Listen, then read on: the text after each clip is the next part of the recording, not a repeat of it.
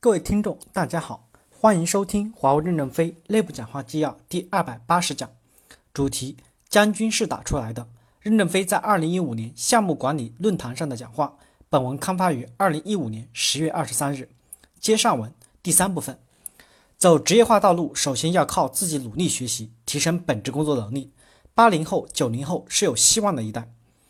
面对公司发生了很大的变化，每个人其实都要集中精力努力学习，提升自己，互相比赛，减少无意的朋友圈，不要在微信里面消耗了你的人生和青春。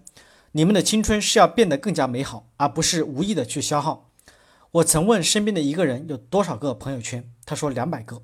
维护这两个百个朋友圈的时候，就在非战略机会点上消耗了战略竞争力量，进步就慢了。大家看看金一南将军讲话。看美国军官是如何要求自己的，我们也要以此标准来要求自己。八零后、九零后是有希望的一代。彭生麻中，不服自直。我们的价值观是可以塑造优秀的人的。这次与南非员工座谈，现场大概有六百多人，突然心血来潮问了一句：有多少八零后、九零后？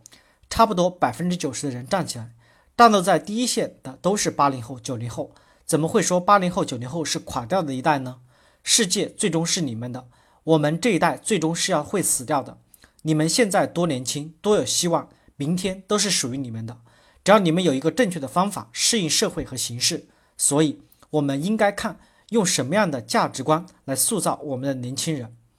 你们还要加强体育锻炼，只有身体最健康，工作才会最有效率。大家看到，美国是世界上胖子最多的国家，但是美国军官中基本看不到胖子。因为美国军官升职有体重限制，他们为了保持体重，西点军校只要下午一下课，就可以看到很多美国兵背着枪围着花园花园跑步。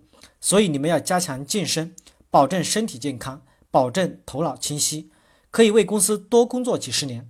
华大的校训可不可以是这样的：健壮的体魄，坚强的意志，不折的毅力，乐观的精神，顽强的学习，团结与协作，积极的奉献。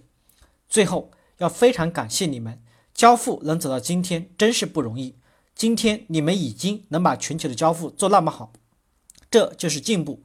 但是我们还要关注在交付中的效益提升，关注项目财务 CFO 的建设。希望项目经理们一定要懂得财务，项目 CFO 一定要懂得项目。